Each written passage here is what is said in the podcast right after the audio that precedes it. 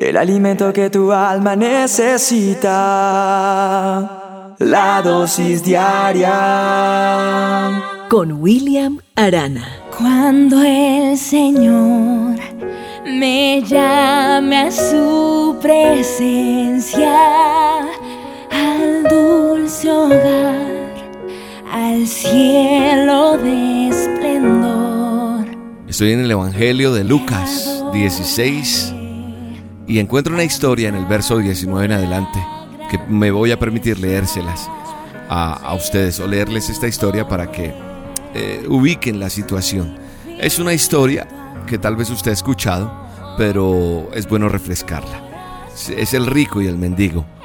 Dice el verso 19 de Lucas 16 que había un hombre eh, tan rico, decía Jesús, estaba contando esta historia, que todos los días se divertía a sus anchas vestía las ropas más finas y comía de la mejor comida. Había también un hombre muy pobre llamado Lázaro, quien tenía el cuerpo cubierto de llagas y con frecuencia se sentaba a la puerta de la casa del hombre rico. Quería tan solo calmar su hambre comiendo las sobras, las migajas que caían de la mesa del hombre rico. Los perros venían y lamían sus llagas. Tiempo después Lázaro murió y los ángeles del cielo vinieron y lo pusieron al lado de Abraham. El hombre rico también murió y fue enterrado. El rico fue enviado al lugar donde están los muertos y sufría mucho. Miró hacia arriba y vio muy lejos a Abraham y a Lázaro sentado a su lado. El hombre rico gritó, Padre Abraham, ten compasión de mí. Manda a Lázaro para que moje la punta de su dedo con agua y refresque mi lengua. Estoy sufriendo con este fuego. Pero Abraham le dijo, Hijo mío, Recuerda que mientras estabas vivo la pasaste muy bien, pero Lázaro sufrió mucho. Ahora él recibe consuelo aquí mientras tú estás sufriendo. Entonces dice la Biblia en esta historia que además entre nosotros, le contestó Abraham, hay un abismo muy grande para que nadie pueda pasar de aquí para allá ni de allá para acá, le contestó esto Abraham al hombre rico. Entonces el hombre rico dijo, Padre, te ruego que mandes a Lázaro a casa de mi padre Dile que les advierta a mis cinco hermanos y así ellos no tengan que venir también a este lugar a sufrir. Pero Abraham dijo, ellos tienen a Moisés y a los profetas, que los escuchen a ellos. El hombre rico dijo, no, padre Abraham, pero si alguien va desde donde estamos en este momento y les avisan, ellos cambiarán su manera de pensar de vivir. Abraham le dijo, si ellos no escuchan a Moisés y a los profetas, tampoco van a escuchar a alguien que regrese entre los muertos. ¿Qué historia? Esta historia enseña muchas cosas.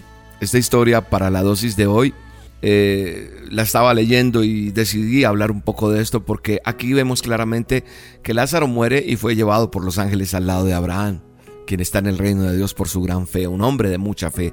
Abraham eh, es el padre de la fe, se le cataloga así. Lázaro estaba en una morada preparada de antemano por quién? Por Dios Todopoderoso.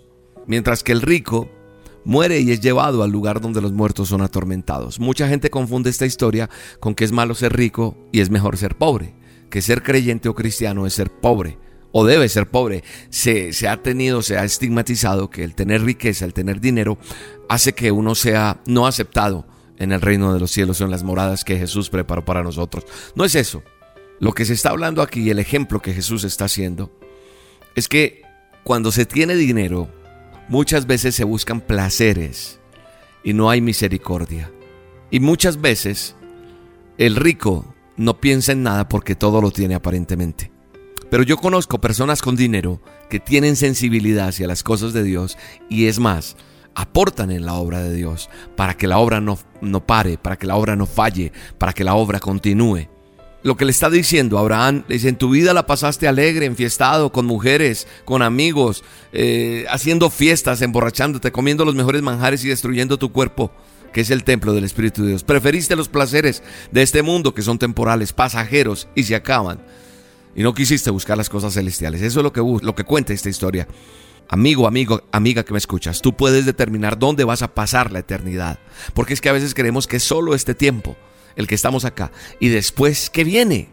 Después de haber hecho lo que has hecho, cuando tienes oportunidad de arreglar hoy tu vida, esta dosis no es una casualidad, esta dosis es para decirte que tú determinas dónde vas a pasar después, ya que al morir vas a ir a un lugar y ese lugar va a ser el que tú elegiste, el que tú decidiste. ¿Con cómo? Con tu forma de vida has decidido cosas. Como estás hoy, estás determinando cosas. Y de ahí no vas a salir No hay forma, dice la palabra de Dios ahí en lo que Jesús está relatando. Porque Abraham le dice que, que es tan grande el abismo que divide entre el lugar eterno y el lugar de sufrimiento que no se puede pasar. Porque lo que divide no se puede pasar ni salir de allí. Solo tú puedes elegir al final de tu camino, de tu vida, a dónde ir. Porque la salvación es personal. Un día yo voy a estar allá en esa mansión eterna. Un día tú y yo, que hemos creído en Él, iremos delante de su presencia y estaremos allí. Un día Él vendrá por ti y por mí. Yo estoy seguro que voy con Él.